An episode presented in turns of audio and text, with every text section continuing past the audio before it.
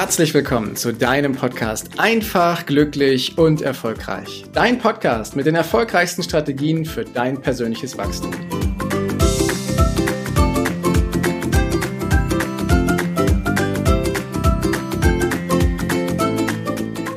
Ich bin im Podcast von der lieben Anja Kuhn gewesen. Anja hat mich interviewt und damit du Anja kurz kennenlernst, Anja ist Expertin darin, wie es geht, starke Stories stark zu erzählen. Das heißt, sie ist Expertin rund um das Bereich, um den Bereich Storytelling, Personal Brand und Keynotes. Und sie hat mich in ihren Podcast eingeladen und ich bin sehr dankbar und freue mich, dass du jetzt eben auch die Folge hören kannst, wo von mir ein paar neue Details geteilt werden. Ganz viel Spaß beim Hören!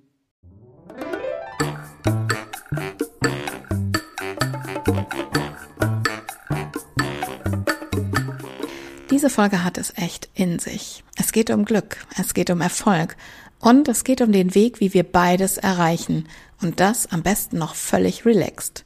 Du glaubst, das passt nicht zusammen? Erfolg und Relaxen? Dann hör dir an, was Heiko Starke dazu sagt und wie er es geschafft hat, relaxed erfolgreich zu sein. Ich verspreche dir, dass diese Folge jede Menge wichtige Impulse bereithält, die dir weiterhelfen können, deinen Weg zu gehen. Und deshalb legen wir jetzt auch sofort los und ich wünsche dir viel Spaß und wertvolle Erkenntnisse mit dieser Podcast-Folge. Märchen oder Comic? Märchen. Krimi oder Sachbuch? Oh, Sachbuch? Epischer Roman oder Kurzgeschichte? Kurzgeschichte. Zauberer oder Entdecker? Entdecker. Hören oder lesen? Hören. Popcorn oder Nachos? Popcorn. Herzlich willkommen, lieber Heiko, in meinem Podcast. Ich begrüße heute Heiko Starke. Schön, dass du da bist. Liebe Anja, danke, dass ich da sein darf. Das ist ganz großartig. Ich freue mich sehr auf unser Gespräch. Ich mich auch, denn ich bin sicher, du hast jede Menge zu erzählen. Denn Heiko ist, wie ich, Podcaster, er ist Berater, High Performance Coach und Speaker. Und er unterstützt seine Klientinnen und Klienten dabei, ein erfülltes und ein glückliches Leben zu fühlen. Und wollen wir das nicht alle ein glückliches Leben fühlen, führen? Also im Endeffekt ja. und ich frage mich immer, warum wollen wir das alle und stehen uns dabei selbst so sehr im Weg? Ja, das ist das Spannende. Ne? Warum stehen wir uns dabei im Weg und ähm, de denken wir überhaupt noch daran, dass wir ein glückliches oder ein erfülltes Leben führen können oder dürfen? Und ich stelle halt fest, je mehr wir irgendwie in bestimmten Gewohnheiten sind, je mehr wir in festen Systemen und Prozessen sind, äh, desto mehr tritt dieser Wunschgedanke ein Stück weit in den Hintergrund, weil wir uns immer mehr an den Alltag und die Situation gewöhnen, in der wir drin sind.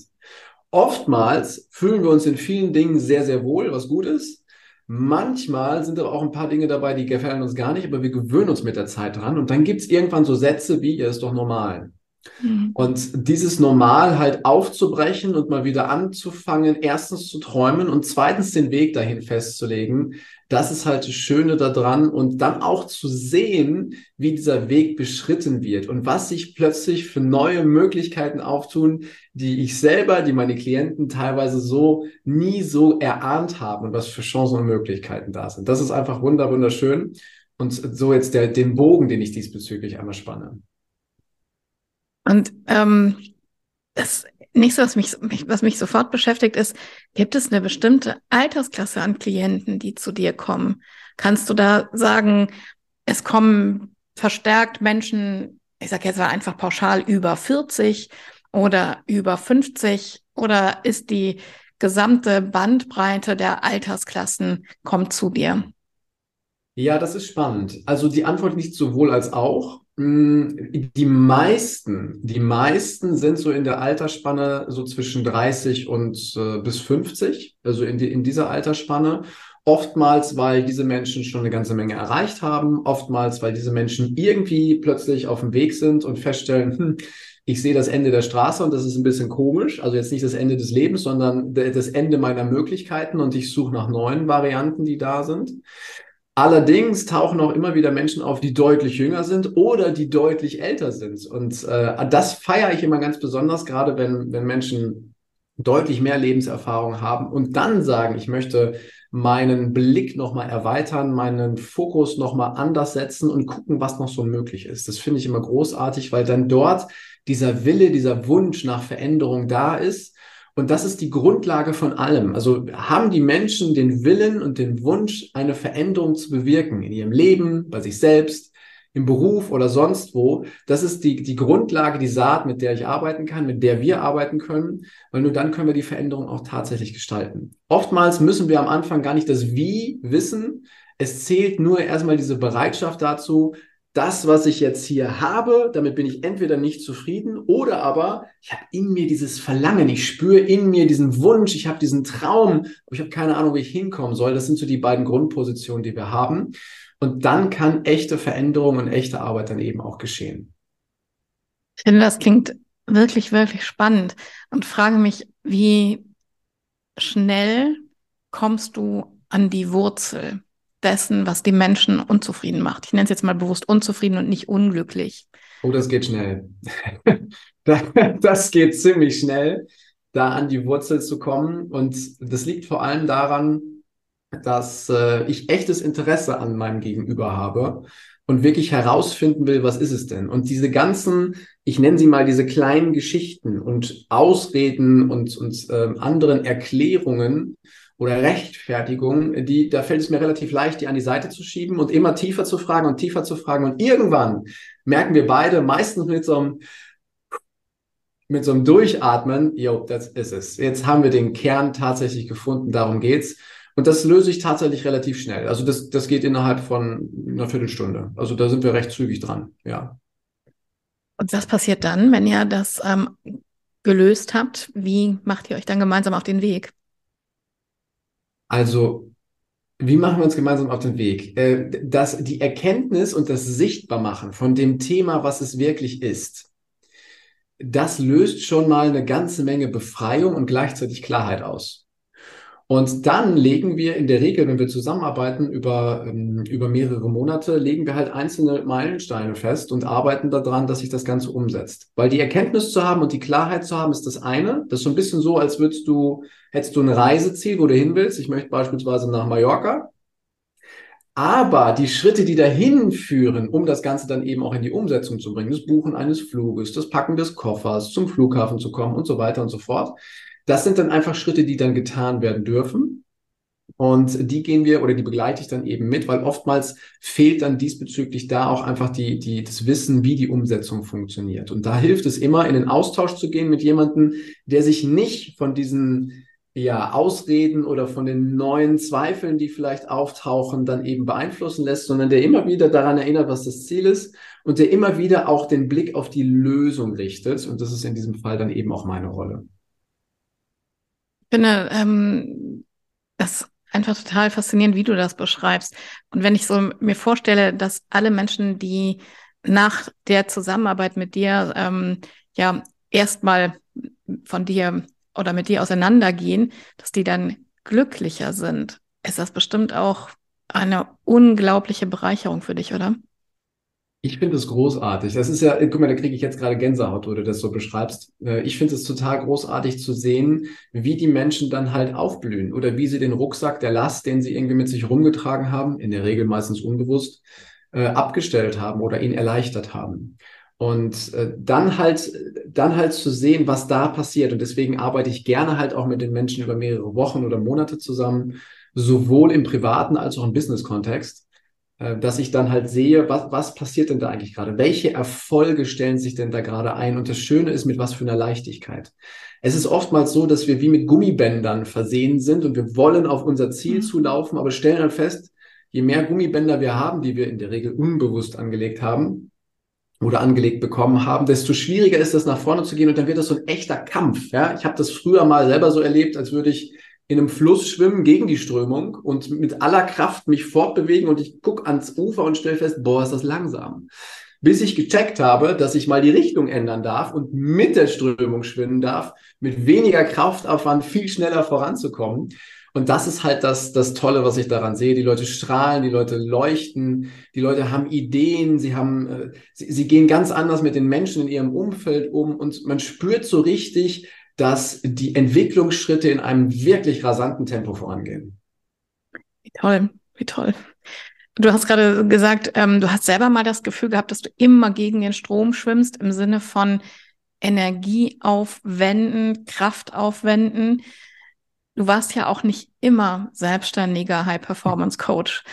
Welches, ähm, welchen Beruf hast du vor deiner Berufung ausgelebt? Also, ich hole ganz kurz aus. Als ich aufgewachsen bin, hatte unsere Familie jetzt nicht so unfassbar viel Geld. Und ich hatte irgendwann den Gedanken, dass es doch sinnvoll wäre, herauszufinden, wie Geld funktioniert. Und damals in der Zeit war für mich das Logischste, ich habe auch kein, kein Abitur oder sowas äh, oder kein Studium, äh, ich habe ein Fachabitur, doch, das habe ich. Äh, das Logischste, eine Ausbildung zum Bankkaufmann zu machen. Also bin ich in die hiesige Volksbank und habe eine Ausbildung zum Bankkaufmann gemacht und habe verstanden, wie Geld klassisch funktioniert. Ich betone extra klassisch, Geld hat ja auch noch ein paar andere Wege. Und als ich das dann verstanden habe, dachte ich, okay, das ist großartig, jetzt weiß ich, wie Geld funktioniert. Jetzt interessiert mich aber noch ein weiteres Thema, wie funktioniert denn das, dass Leute die Dinge auch kaufen oder damit umgehen können? Denn ich habe in der Bank Menschen gesehen, die beraten werden. Also Kunden, die in Beratungsbüros reingehen. Und es gab einen Unterschied zwischen unterschiedlichen Beratern. Bei manchen Beratern kamen die Kunden raus und du hast irgendwie gesehen, hm, tja, war jetzt okay das Gespräch, ne?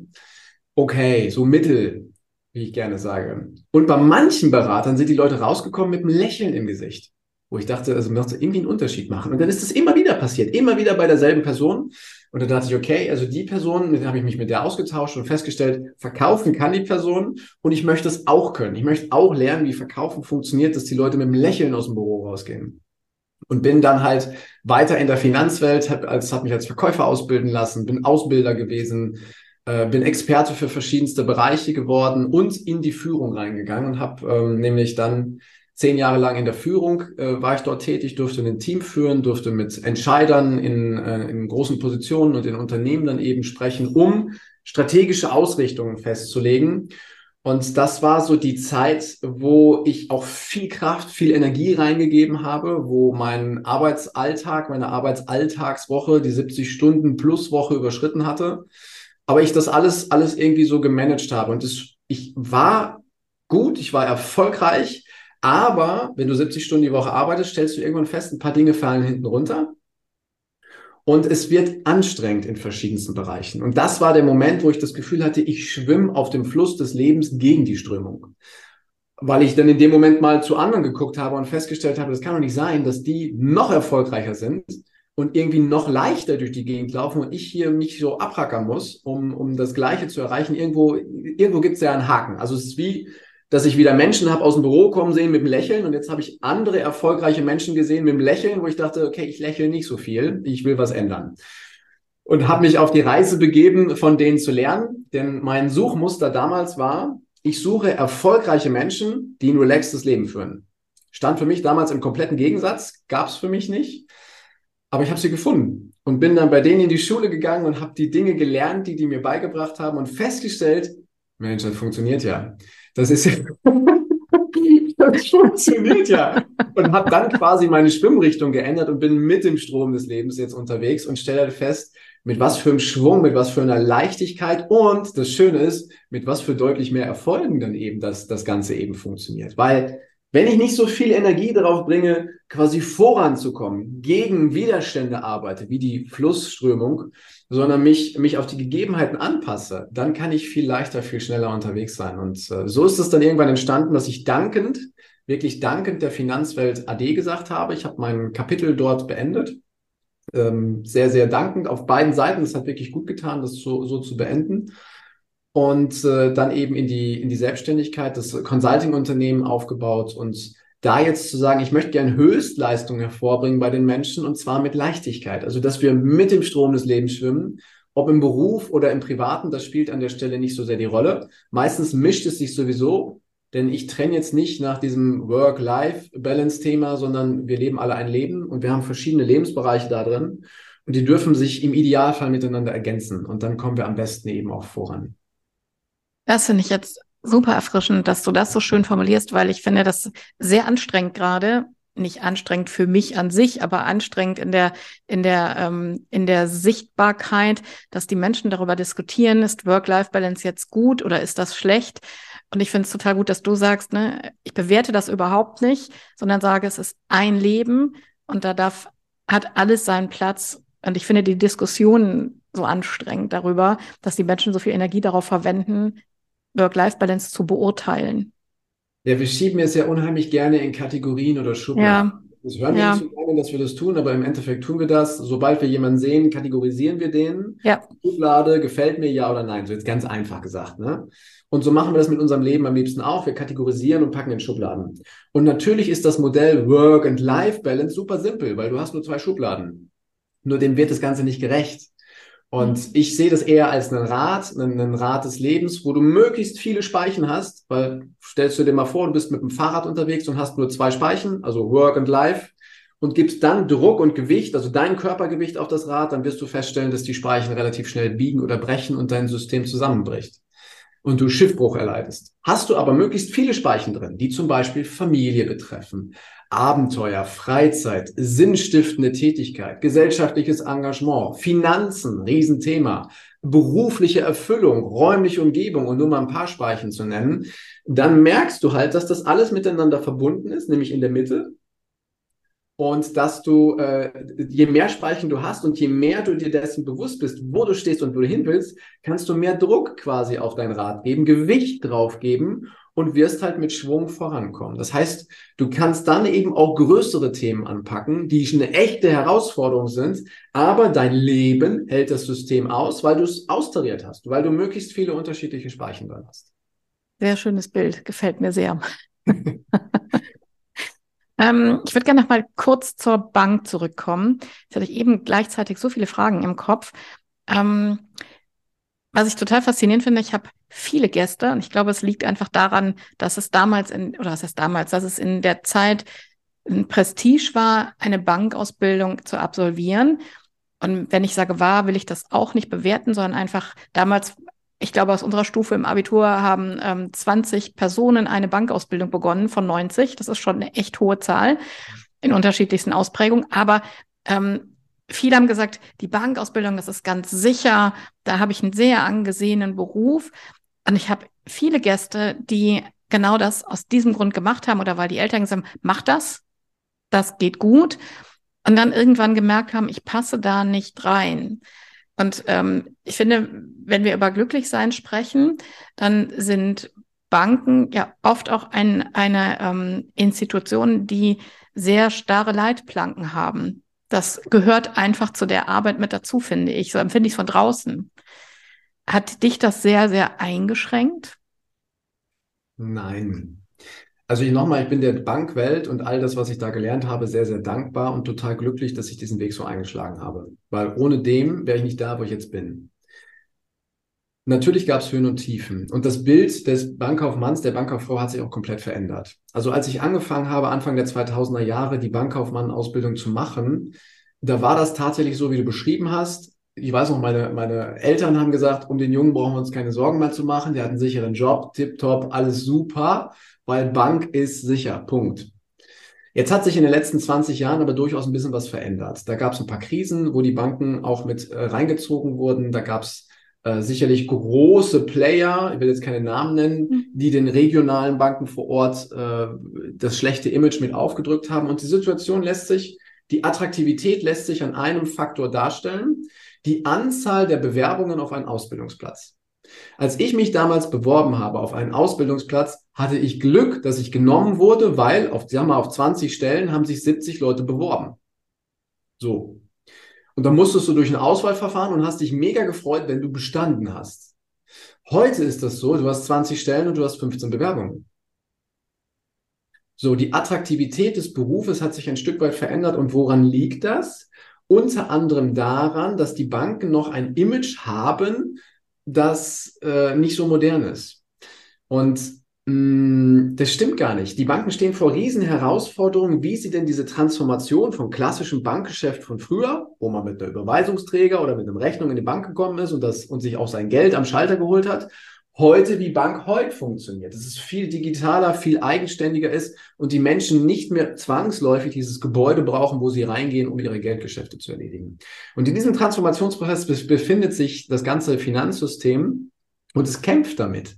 Das ist ein richtiger, ein richtiger Kampf und Sie, sie haben den Willen, dass diese Veränderung zu vollziehen, weil das Finanzsystem ist durchaus ein wichtiges, das bestimmt auch unsere Welt. Ähm, doch sie sind nicht so schnell, wie sie sich das eigentlich wünschen. Und auf diesem Weg fällt halt die Attraktivität ein Stück weit runter. Und ich für mich habe halt festgestellt, mh, hm, dass ich, also ich liebe ja Veränderungen. Ne? Du hast mich eben nach dem Zauberer und dem Entdecker gefragt. Ich bin durchaus beides. Ich mag aber den Entdecker noch ein Stück weit mehr. Und ich mag vor allem Geschwindigkeit. Ja, also dass ich auch auf dem Fluss des Lebens bin, wo ich quasi mit dem Strom unterwegs bin, oder wenn ich Methoden lerne, wie, wie ich Menschen helfen kann, um Glaubenssätze, schlechte Gewohnheiten, schlechte Gefühle oder andere Dinge zu lösen, dass die so gehen. Also dass wir in, in, innerhalb von wenigen Minuten ein echtes Ergebnis haben. Und äh, weil ich das so spüre, habe ich gedacht, oh, das kann ich ja wunderbar mit in die Finanzwelt reinbringen. Und es hat auch hier und da ein Stück weit funktioniert, aber ich war zu schnell sozusagen für, mhm. für, für die Bereiche, die da sind. Und das hat mich schon durchaus als wertvollen ähm, Vertragspartner dargestellt, aber ich habe halt gemerkt, mich, mich erfüllt es nicht so sehr, weil ich, ich sehe, was für Möglichkeiten noch da sind. Und das war irgendwann der Grund, dass ich gesagt habe, ich verlasse diese Finanzwelt, nicht weil es blöd ist, oder nicht, weil ich die Möglichkeiten da nicht sehe, sondern weil ich glaube, dass ich an anderer Stelle, an der ich jetzt bin, viel mehr Wirkung, viel mehr Impact, viel mehr Einfluss habe.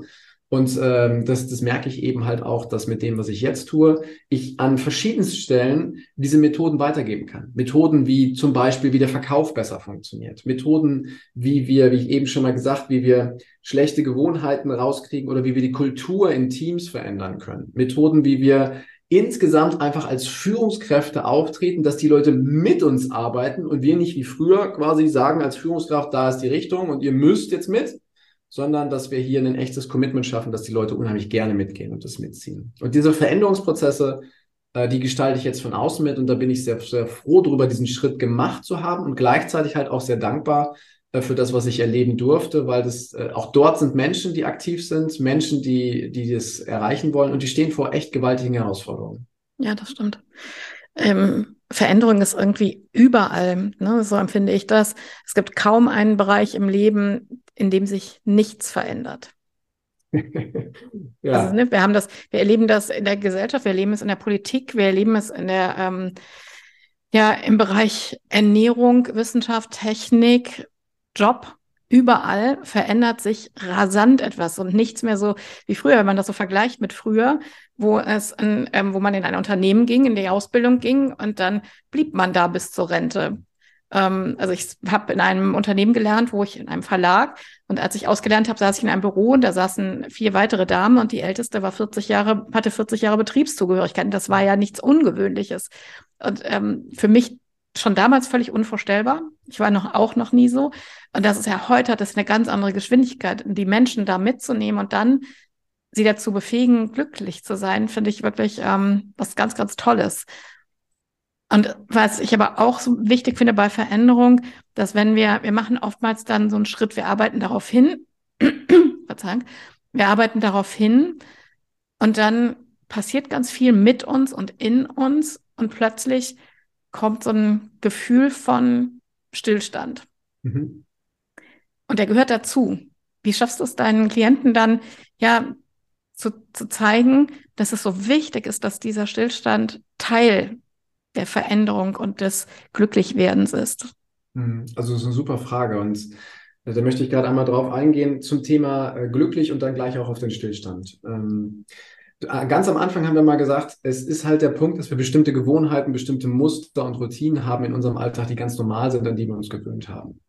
Und die Aufgabe ist es, meine Aufgabe ist es, diese Muster und Routinen und Gewohnheiten mal wach zu rütteln oder mal zu durchbrechen, um die Möglichkeit haben, was Neues zu machen. Also, dass, dass wir erstmal in Anführungsstrichen positiv gemeint, ähm, die Aufmerksamkeit darauf richten, was für Chancen eben noch da sind. Und das funktioniert halt vor allem auch in, in, in Teams, also wenn wir ähm, in der Wirtschaft unterwegs sind und dort äh, mit Teams oder wenn ich mit Teams dort arbeite, dann ist, sieht meine Art der Arbeit, wie ich mit den Menschen rede und wie ich mit denen arbeite, halt ganz anders aus als das gewöhnliche. PowerPoint-Slides äh, und vielleicht mal, wenn es hochkommt, Flipchart mit einem schwarzen Stift. Bei mir ist viel Bewegung, viel Interaktion drin und das löst schon mal eine Veränderung in der Stimmung aus. Also die Menschen sind ja dann glücklich, wenn sie rausgehen und sagen, der Tag hat sich heute gelohnt. Und wenn wir in dieser Zeit auch noch erlebt haben, dass das Spaß machen kann, selbst die trockensten Themen, die wir da bearbeiten, dass das Spaß machen kann, daran zu arbeiten, weil die Methode einfach angenehm ist, dann haben, sind die Leute in dem Moment schon mal glücklich. Das ist das eine.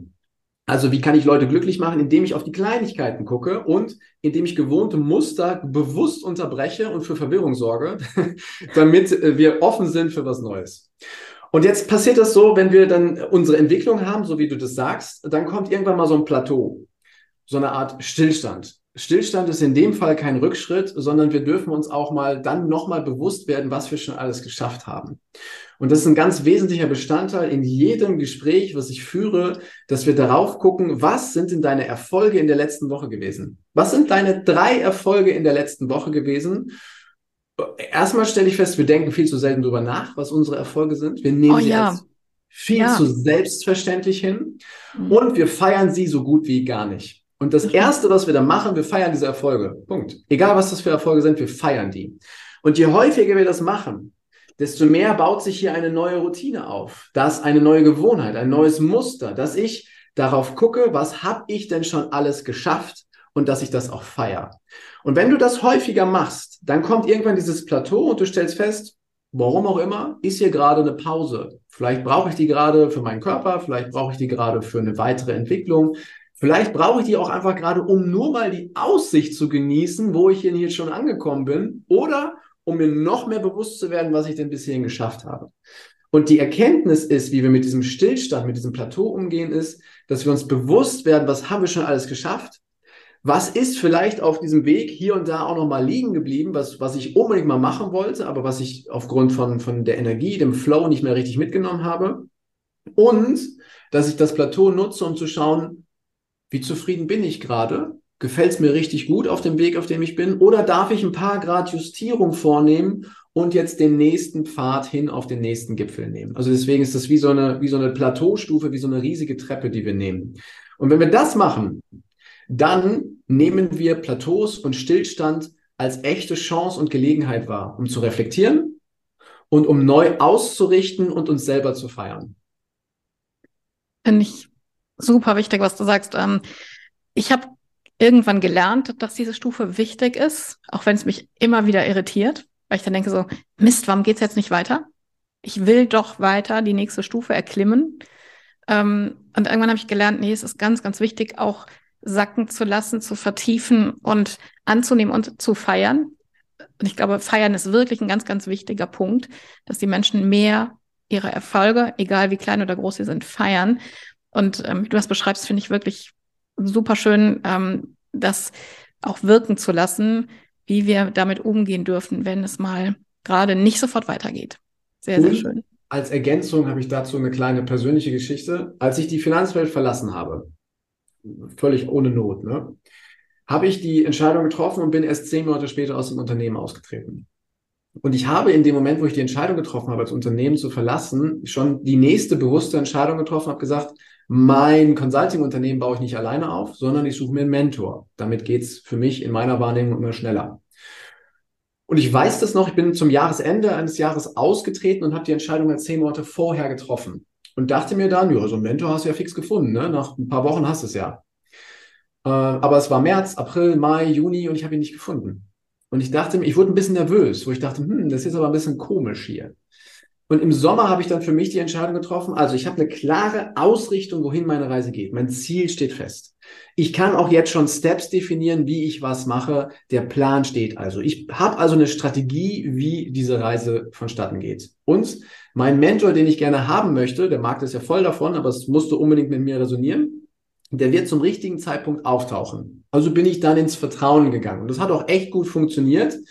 Bis so die letzten paar Wochen, bevor der Vertrag wirklich auslief. Wo ich dachte, ist ja komisch, dass immer noch nicht da ist.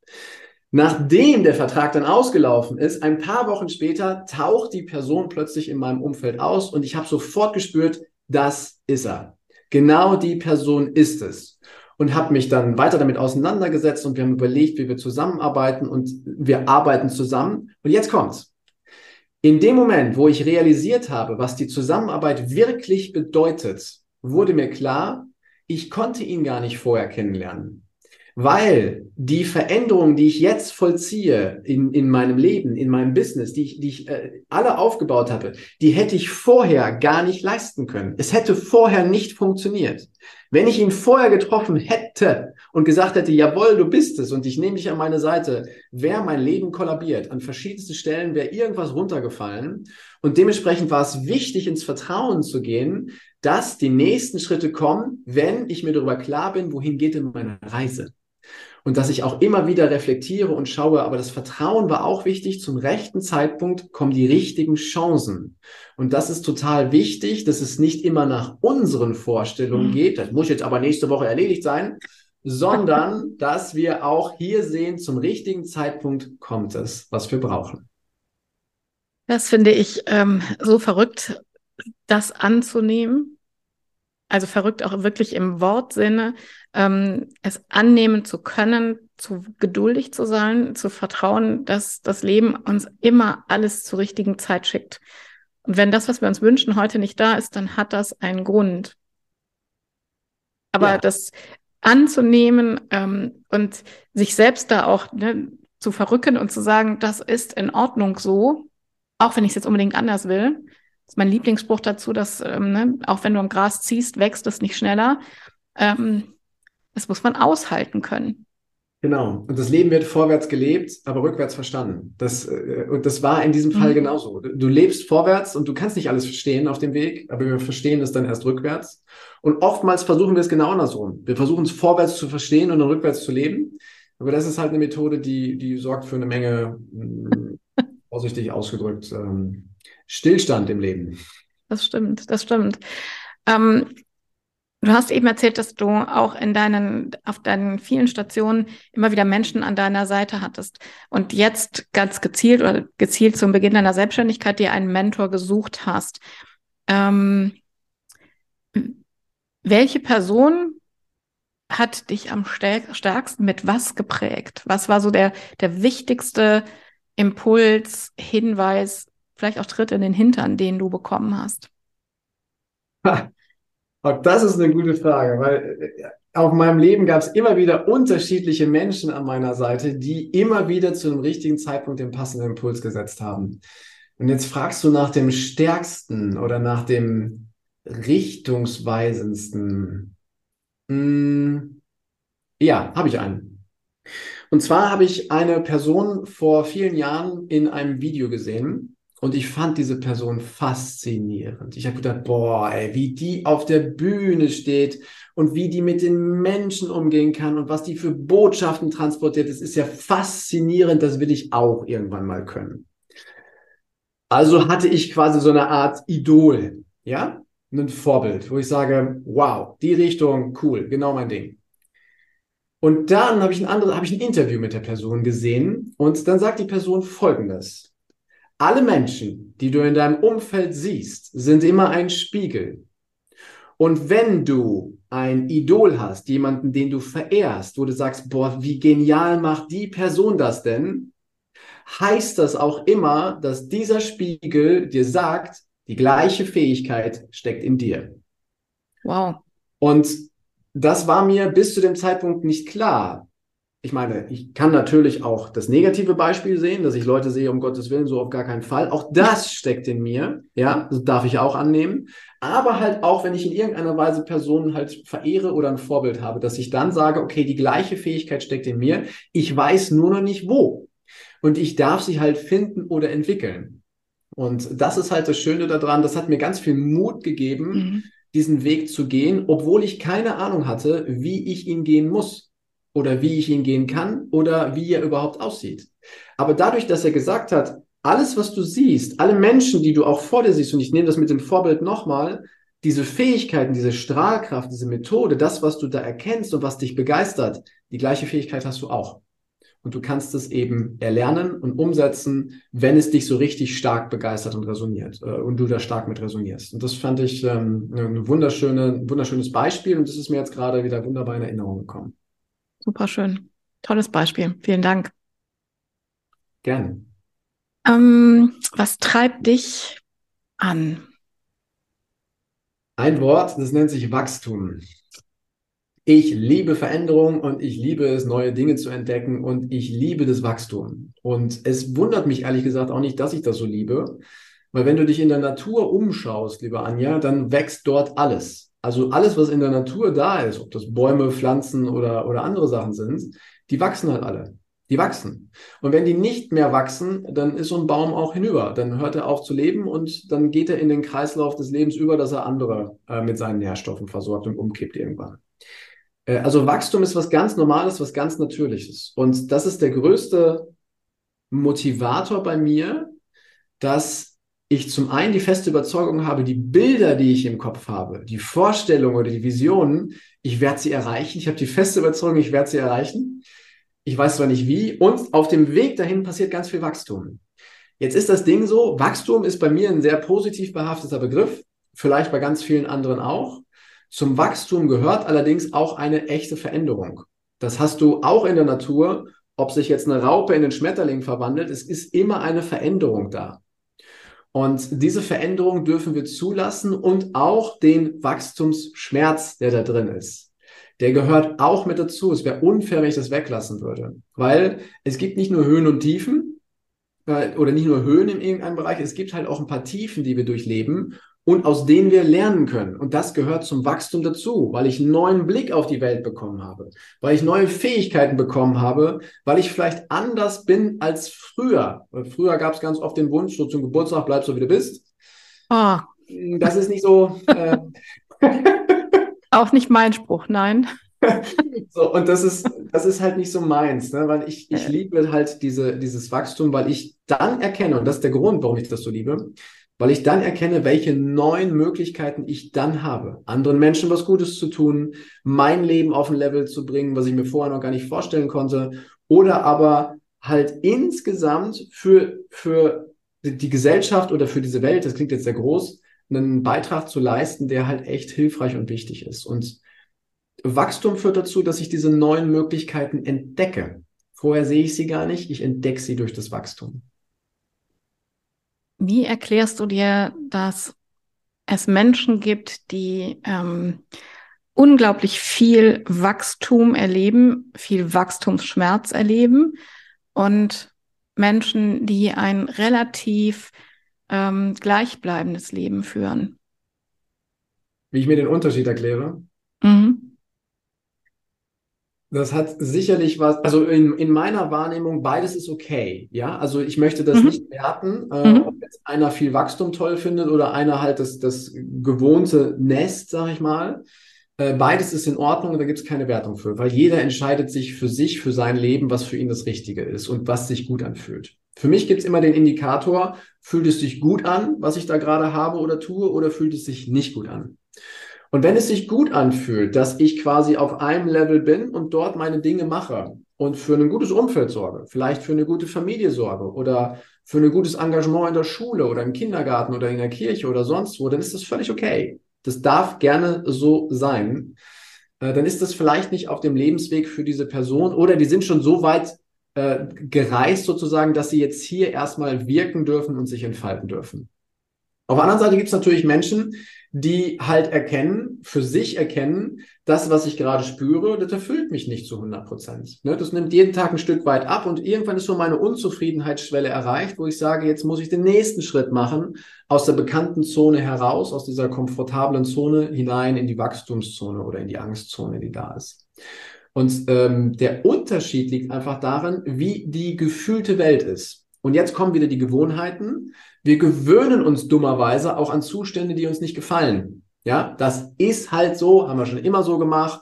So ist das halt, Schuster, bleib bei deinen Leisten, mach bloß nichts Ungewöhnliches oder so. Aber im Inneren spüren wir, dass wir unglücklich sind. Und davon gibt es, glaube ich, eine ganze Menge, die mit dem, was sie tun, feststellen, erfüllen tut es mich nicht. Und die dürfen wir wachrütteln, den dürfen wir quasi zurufen, wie der eine Mensch mir von der Bühne zugerufen hat. Das, was du in mir siehst, ist auch in dir und du kannst diesen Weg beschreiten, wenn du Lust dazu hast, dich zu verändern und wenn du weiter, weiter Lust auf neue Möglichkeiten hast. Und ich glaube, dass der, der wesentliche Punkt ist, diese Erkenntnis und dieses Eingestehen, und da kommen wir an den Kern, dieses Eingestehen, bin ich mit dem, wie mein Leben gerade aufgebaut ist, zufrieden und glücklich? Oder stelle ich fest, dass ich mit hängenden Schultern und runtergezogenen Mundwinkeln meinen Tag gestalte und mich Montag schon aufs Wochenende freue, weil das Wochenende einigermaßen besser ist als das, was ich in der Woche erlebe?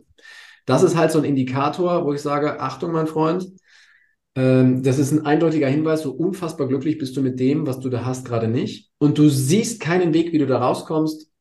Wir können mal miteinander reden, um nur mal die Tür aufzumachen, dass du mal siehst, was noch für Möglichkeiten da sind. Was macht Heiko Starke außerhalb seines Berufes glücklich? Meine Familie. Also, ich habe eine großartige Ehefrau und zwei fantastische Kinder. Dann haben wir noch eine Katze und einen Hund. Also äh, rundherum da, aber die Zeit, die Zeit, die ich mit meiner Familie verbringen darf und die Verbindung zu meiner Familie und zu meinen Kindern, das mh, mm, liebe ich sehr. Und das nimmt halt auch dann viel von meiner, von meinem Tag dann eben auch ein ich genieße es beispielsweise halt, meine Kinder mit zu begleiten und zu sehen, wie sie ihre, ihre Schritte machen. Die sind jetzt sieben und neun.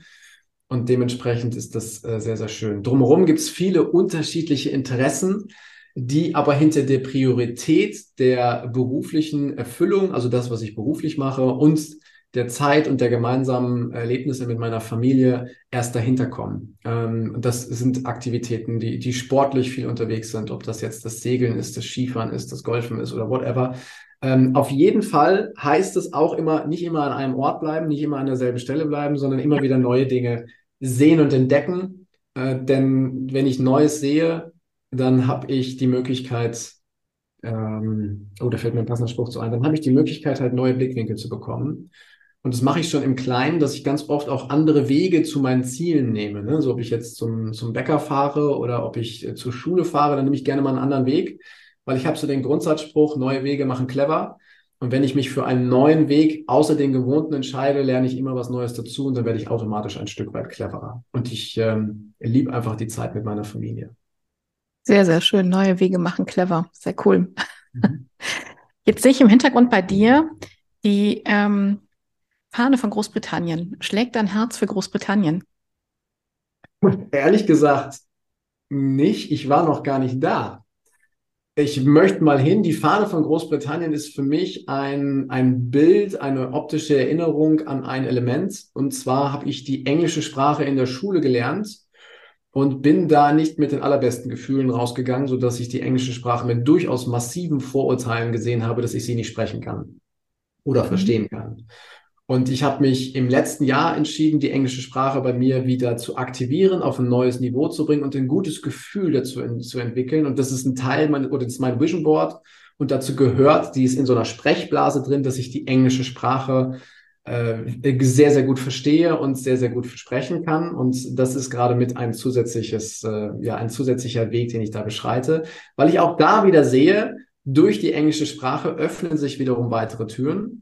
Und meine Englischlehrerin sagt, die englische Sprache oder Sprachenlernen an sich ist zu 50 Prozent Mindset-Arbeit, also äh, die, die Hürden und Gedanken aus dem Kopf rausnehmen und die anderen 50 Prozent sind äh, dann eben Techniken und andere Bereiche. Und ich habe halt festgestellt, dass ich viele Vorurteile hatte bezüglich dieser Sprache, allerdings, dass sich keine davon bewahrheitet hat, nachdem ich genauer hingeschaut habe. Und dementsprechend äh, spreche ich mittlerweile Englisch sehr, sehr gerne. Ich höre sehr gerne Englisch. Ich lese mittlerweile auf Englisch und stelle halt fest, diese, diese Welt, die sich dann neu eröffnet, die habe ich mir vorher nicht vorstellen können, finde sie aber richtig cool. du willst nach, äh, willst mal nach Großbritannien oder dann eher in den, wie es so schön heißt, angelsächsischen Raum? Na, schon gern mal nach Großbritannien. Also äh, auch in, in englischsprachige Länder, da möchte ich auch hin, aber mich interessiert auch schon dann eben die Kultur da vor Ort. Ähm, und da bin ich jetzt alleine durch die Sprache dann jetzt auch neugierig geworden. Das strahlt natürlich auch aus auf meine Familie und auf meine Kinder. Äh, die hören auch ganz viel englische Elemente jetzt eben in, in unserem Alltag und sie haben natürlich auch Lust, dann das mal kennenzulernen. Und von daher geht meine Reise sicherlich in naher Zeit auch mal Richtung Großbritannien. Cornwall kann ich nur ans Herz legen. Wunderschön. Wunderschön. Diese winzigen kleinen Fischerorte. Traumhaft. Ja, merke ich mir und dann geht die Reise dahin. Was hast du für Ziele? Du hast eben gesagt, ähm, in so einem Nebensatz, dass du ähm, deine Ziele gesetzt hast und dass du nicht bei jedem Ziel genau weißt, wie du dorthin kommst, aber im Vertrauen bist, die Ziele zu erreichen. Mhm. Welche Ziele hast du für dich gesteckt, die du gerne mit uns, die du mit uns teilen möchtest? Das ist eine schöne Frage. Das ist eine schöne Frage. Welche Ziele teile ich gerne?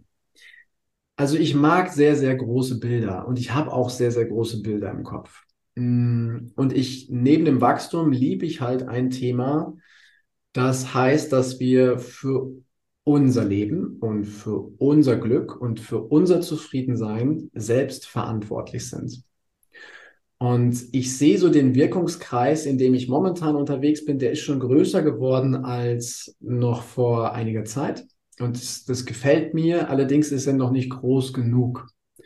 Und ich freue mich darauf, wenn ich in meinem Leben dieses Ziel erreiche, dass ich irgendwann ein, ein Event stattfinden lasse mit sehr, sehr vielen tausend Menschen, wo es darum geht, dass wir zum einen verspüren, wie das Ganze funktioniert und gleichzeitig halt auch es wirklich erleben, so dass alle von diesem Event gehen und sagen, war das eine geniale, war das eine geile Zeit und ich habe es jetzt verstanden und ich habe auch Ideen, wie ich es jeden Tag in meinen Alltag mit einweben kann. Und dieses Event ist durchaus groß. Also ich habe da äh, Ziele und Bilder vor Augen, dass es äh, ein Rahmen ist von 50.000 und mehr Menschen. Also wir reden eine, von einer Stadiongröße, die sich dort eben mitfüllt zu diesem Thema. Ich weiß noch nicht, wie sich das entwickelt oder wann es sich umsetzt. Allerdings bin ich tief in meinem Innern in der festen Überzeugung, es wird kommen. Obwohl ich es mir aktuell noch nicht vorstellen kann, welche Schritte ich bis dahin machen darf. Aber dass ich Menschen mit Geschichten, und das ist das Schöne daran, mit Geschichten, mit Ergebnissen, mit Resultaten und mit Geschichten von anderen Menschen, die den Weg auch schon gegangen sind, dazu ermuntern kann, zu sagen, okay, ich spüre gerade, ich bin nicht ganz so zufrieden mit dem, was ich habe und ich stelle jetzt fest, dass ich selber dafür einen großen Teil der Verantwortung habe, diese Rahmenbedingungen zu verändern, dass ich mich besser, wohler, glücklicher, reicher, zufriedener und whatever noch alles mit dazugehört, dann eben fühle, ich bin also selber für mich verantwortlich. Das finde ich schön. Und es klingt total gut, sich so, dass du dir so ein Ziel setzt. Ich ähm, mag das auch und bin, erschrecke mich manchmal, was ich ähm, mir da vornehme und denke auch, lass es kommen. Es wird schon irgendwann der richtige Zeitpunkt dafür da sein. Ja, ja, genau. Es kommt. Es kommt zur rechten Zeit und ich merke halt, es geht immer in die richtige Richtung. Und ähm, egal, wann ich das reflektiere oder was für Methoden ich anwende, dieses Bild ist sehr mächtig. Seit mehreren Jahren taucht es immer wieder auf. Und es verändert sich in der Form, dass es eigentlich immer nur größer und schöner und leuchtender und detailreicher wird, aber sich jetzt nicht vom Thema verändert. Und das ist für mich ein sehr, sehr starker Indikator, dass es kommt. Du hast gesagt, dein Wirkungskreis ist schon größer geworden, deine Sichtbarkeit ist größer geworden, wie man heute so schön sagt. Du bist ja auch ähm, Mitherausgeber der zwei Bücher Atlas der Entscheider, also Band 1 und Band 2. Band 2 ist gerade druckfrisch erschienen. Ja. Wie war das für dich, Teil, also mit Johanna Dahm Teil dieses tollen Projektes zu sein? Am Anfang konnte ich es gar nicht glauben. Und es hat sich immer wieder wie so ein Flow-Gefühl angefühlt, weil was viele nicht wissen, wir haben das erste Buch veröffentlicht mit mehreren Autoren, über 30, die alle ihre Geschichten geteilt haben, um zu inspirieren. Und wir haben uns bis nach der Veröffentlichung des Buches nie persönlich getroffen. Wir haben das alles remote, also online gemacht. Und wir haben quasi das Projekt über Zoom, WhatsApp-Gruppen und andere Themen so gesteuert, dass es zu dem Ergebnis kommt. Wir waren extrem schnell, was, die, was das Verlagswesen angeht und was die Veröffentlichung angeht. Wir haben zwei Bestseller, zwei Amazon-Bestseller diesbezüglich dann eben mitbekommen, haben eine Preisauszeichnung vom Berliner Business Award bekommen. Und äh, diese Zusammenarbeit war im ersten Moment so, dass ich es gar nicht glauben konnte, wo ich mir die Frage gestellt habe, warum arbeite ich jetzt eigentlich mit Dr. Johanna Dahm zusammen? Ähm, bis ich realisiert habe, sie kann tolle Dinge, ich kann tolle Dinge, wir sind durchaus unterschiedlich in dem, in dem Auftreten, aber zusammen wirken wir halt richtig gut wie so ein Katalysator und bringen halt die Dinge nach vorne. Und das löst halt immer wieder so so ein Flow aus, dass wir feststellen, okay, wenn wir Entscheidungen treffen, dann ist es eine kurze Abstimmung und zack, Entscheidung getroffen, nächstes Thema. Und dann gehen wir in die Umsetzung und stellen dann fest, wie schnell und wie gut das eben vorangeht und dass es zur richtigen Zeit dann eben auch da war. Jetzt ist Band 2 draußen. Band 2 ist ebenfalls wieder ein Amazon-Bestseller geworden. Und wir kriegen ganz viele Rückmeldungen dazu, dass äh, die inspirierenden Geschichten vom ersten Band schön und gut waren und dass sie, dass sie toll gewesen sind. Und jetzt im Band zwei geht's halt um die eigenen Rezepte sozusagen von den Autoren da drin. Welche Erfolgsrezepte gibt's denn, um von einer getroffenen Entscheidung hin denn auch tatsächlich zur erfolgreichen Umsetzung zu kommen? Und äh, Band 3 ist schon in Planung. Ähm, das, äh, das, äh, was heißt in Planung? Wird auch im, im Herbst veröffentlicht. Und da geht es wirklich darum, dass du Entscheidungen treffen kannst, wenn so die Welt um dich zusammenbricht, die Komplexität groß ist, der Stress mega ist, wo eigentlich keiner mehr so richtig weiß, wie es geht, äh, dass wir da dann ähm, Hinweise, Anleitungen und Methoden mit rausgeben, wie wir auch in solchen Zeiten dann eben den, ähm, die Entscheidung und den klaren Kopf halten können, um den Kurs zu halten. Und das ist das Schöne, die Zusammenarbeit mit Johanna ist mh, von ganz viel Vertrauen, von ganz viel Partnerschaft geprägt weil wir beide uns gegenseitig respektieren, so wie wir jeweils sind und sehen, wo sind die Stärken bei dem anderen und wie können wir sie dann eben für das Gemeinsame einsetzen. Also das Ziel von Johanna ist auch, äh, andere Menschen dazu zu ermächtigen, äh, ihre eigene Strahlkraft nach vorne zu bringen. Und das passt ja auch eben ganz gut mit zu meinem Bild. Super. Mhm. Und wenn du jetzt deine eigene Biografie schreiben würdest, welchen Titel würde sie tragen? Das ist spannend. Äh, das ist spannend. Welchen Titel? Also wenn ich schreibe, schreibe ich den Titel in der Regel zuletzt. Jetzt mache ich es andersrum. Ähm, ich nehme, ich kommt spontan und ich habe es jetzt gerade ein paar Sekunden wirken lassen und es bleibt spontan und es bleibt hängen. Der Entdecker. Sehr cool, finde ich großartig. Finde ich echt großartig. Toll. Ja, aufschreiben und ähm, anfangen. Auf geht's, ne? Jetzt ja. hast du in unserem Gespräch wirklich viele, viele tolle und wertvolle Impulse ähm, gegeben und unseren Zuhörern und Zuhörern bestimmt einiges gesagt, was nachwirkt. Hast du so zum Schluss noch so einen Kernimpuls, den du gerne platzieren möchtest? Oh ja, also na klar, gibt es da einen, einen Kernimpuls. Und zwar mh, mm, bei all den Dingen, die ich gesagt habe, und vielleicht ist auch rübergekommen, dass ich es mag, große Bilder zu haben, große Ziele zu haben und den Weg dorthin festzulegen, gilt es eine Sache zu beachten. Und das, den, den Spruch, den, den Satz habe ich von Tobias Beck. Mm, und ich finde ihn sehr, sehr passend. Der heißt, Erfolg beginnt zu Hause. Das heißt, bei all den Dingen, die wir machen, bei all den Dingen, die wir vorhaben, bei all dem Wachstum, was wir machen wollen und was wir erleben wollen, gilt es zu gucken, in was für einem Umfeld, wo zu Hause bin ich, wo bin ich denn zu Hause?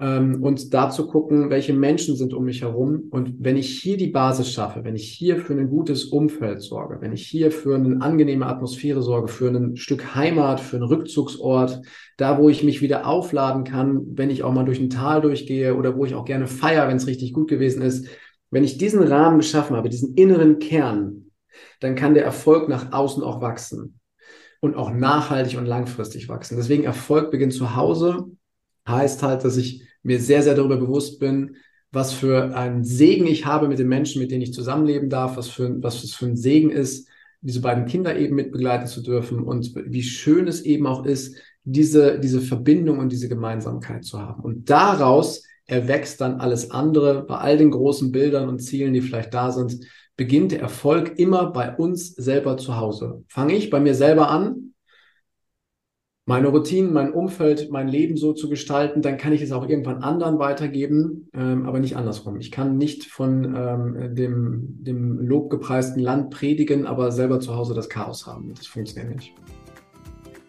Was für ein schöner Impuls. Heiko, ich danke dir für dieses tolle Gespräch. Ich danke dir für die großartigen Fragen, liebe Anja. Danke, dass du dir die Zeit genommen hast, diesen Podcast bis zum Ende anzuhören. Und wenn dir das Ganze gefallen hat, dann freue ich mich auf eine ehrliche Rezension bei iTunes und natürlich über ein Abo von dir. Gerne kannst du mir auch Fragen zuschicken, was dich beschäftigt, welche Themen ich tiefer behandeln sollte, damit ich noch mehr auf dich eingehen kann.